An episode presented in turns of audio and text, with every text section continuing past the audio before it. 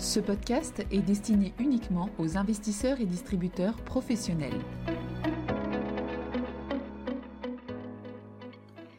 Bonjour à tous, bienvenue dans cette édition de 5 minutes pour comprendre, où nous allons parler des comités de politique monétaire de la Fed et de la BCE de mai 2023. Avant de commencer, rappelons le contexte qui prévalait au moment de ces comités de politique monétaire. Aux États-Unis, une nouvelle banque commerciale, First Republic Bank, qui était la quatorzième banque du pays en termes de taille de bilan, a dû fermer ses portes et a été rachetée par JP Morgan. Cette défaillance bancaire est venue s'ajouter à celle de la Silicon Valley Bank et de Signature Bank. En Europe, la BCE a publié deux jours avant le Conseil des gouverneurs son enquête auprès des banques commerciales sur les conditions de crédit, et celle-ci montrait un net resserrement des conditions de crédit de la part des banques, mais surtout une très forte baisse de la demande de prêt de la part des entreprises. Sur le front de l'inflation, la dynamique était globalement similaire aux États-Unis et en Europe ces derniers mois, avec une nette décélération de l'inflation totale, mais la persistance à un niveau élevé de l'inflation sous-jacente. Enfin, sur le front de l'activité, les enquêtes indiquaient la poursuite de la contraction dans le secteur manufacturier, alors qu'elles étaient encore en territoire d'expansion pour les services, ce qui est probablement un signe du rééquilibrage de la demande des biens vers les services, dans un mouvement de balancier inverse par rapport à ce qui s'est passé pendant la crise Covid. En bref, le contexte faisait qu'il était légitime de s'interroger sur une éventuelle pause de la Fed et sur la volonté de la BCE d'aller plus loin. Alors la Fed a bien procédé à une nouvelle hausse de taux de 25 points de base et a porté la fourchette de taux directeur à 5-5,25%, c'est-à-dire au même niveau que le taux maximal atteint lors du cycle de hausse de taux de 2004-2006, mais les membres du FOMC n'indiquent plus qu'ils anticipent de futures hausses de taux, autrement dit, la Fed marque une pause dans son cycle de resserrement. Cette pause a été justifiée par les conséquences négatives de l'épisode de stress bancaire, sur lesquelles la Fed est plus affirmative. En effet, le communiqué ne dit plus que cet épisode est susceptible de mener à un resserrement des conditions de crédit, mais que les conditions de crédit plus tendues sont susceptibles de peser sur l'activité, les embauches et l'inflation.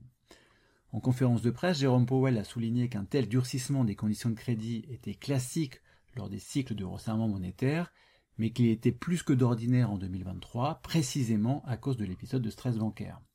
Il a de nouveau expliqué que le fait que les banques commerciales resserrent les termes de crédit était équivalent à des hausses de taux directeurs.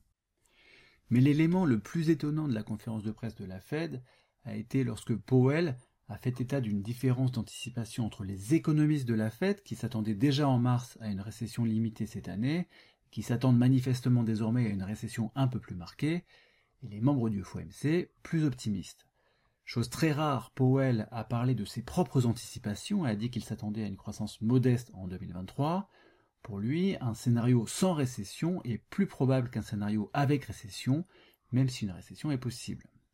On peut penser à une sorte de wishful thinking, on peut penser à une croyance sincère que cette fois est différente, et enfin, on peut penser à la difficulté d'assumer vis-à-vis du Congrès, de la Maison Blanche, mais aussi de l'opinion publique, le fait que la Fed conduit l'économie américaine à la récession.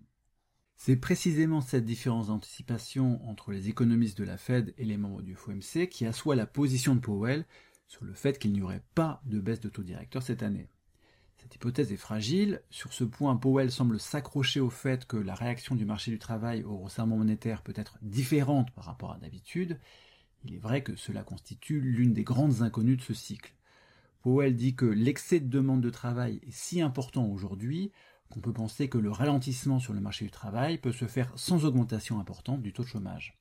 Et il ajoute, cela irait contre l'histoire, nous en avons bien conscience. L'évolution du marché du travail sera donc très vraisemblablement le facteur clé de la politique de la Fed sur la deuxième partie de l'année. De son côté, la BCE a aussi remonté ses taux directeurs de 25 points de base, le taux de dépôt étant porté à 3,25%. La raison principale du ralentissement du rythme de hausse de taux provient de la plus faible dynamique du crédit bancaire, en particulier la forte baisse de la demande de crédit de la part des entreprises rapportée dans le Bank Lending Survey semble avoir marqué les esprits dans le Conseil des gouverneurs.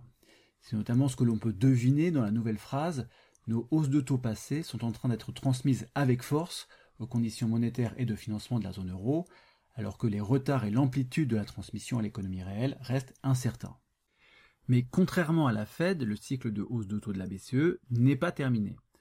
En conférence de presse, Lagarde a insisté sur le pluriel quand elle a lu la phrase Nos décisions futures s'assureront que le taux directeur soit porté à des niveaux suffisamment restrictifs pour parvenir à un retour rapide de l'inflation vers la cible des 2% et seront conservés à ces niveaux aussi longtemps que nécessaire. Elle a enfoncé le clou en disant nous ne sommes pas en train de faire une pause, c'est extrêmement clair, nous avons encore du chemin à parcourir. La raison de la volonté d'aller plus loin est que le scénario central pour l'inflation à moyen terme n'a pas changé par rapport à mars. Pour rappel, les économistes de la BCE voyaient une inflation sous-jacente supérieure à 2% jusqu'à au moins 2025. Jusqu'à quel niveau la BCE va-t-elle porter ses taux directeurs Christine Lagarde a répondu Nous n'avons pas de chiffre magique, mais elle a indiqué que cela deviendrait évident au fil du temps pour la BCE, notamment quand l'activité sera impactée. À ce sujet, elle a indiqué que le Conseil ne voyait pas encore l'impact souhaité du resserrement monétaire. Dernier point pour la BCE, le dégonflement du bilan. Alors que de mars à juin, la BCE a cessé de réinvestir pour 15 milliards d'euros de titres de l'APP arrivant à maturité, c'est désormais la totalité des titres arrivant à maturité qui ne sera pas réinvestie. Cela représente 27 milliards d'euros en moyenne par mois, dont 21,7 milliards pour les obligations publiques et 2,5 milliards pour les obligations d'entreprise. Bref, la Fed marque une pause et la BCE va continuer de converger vers la Fed.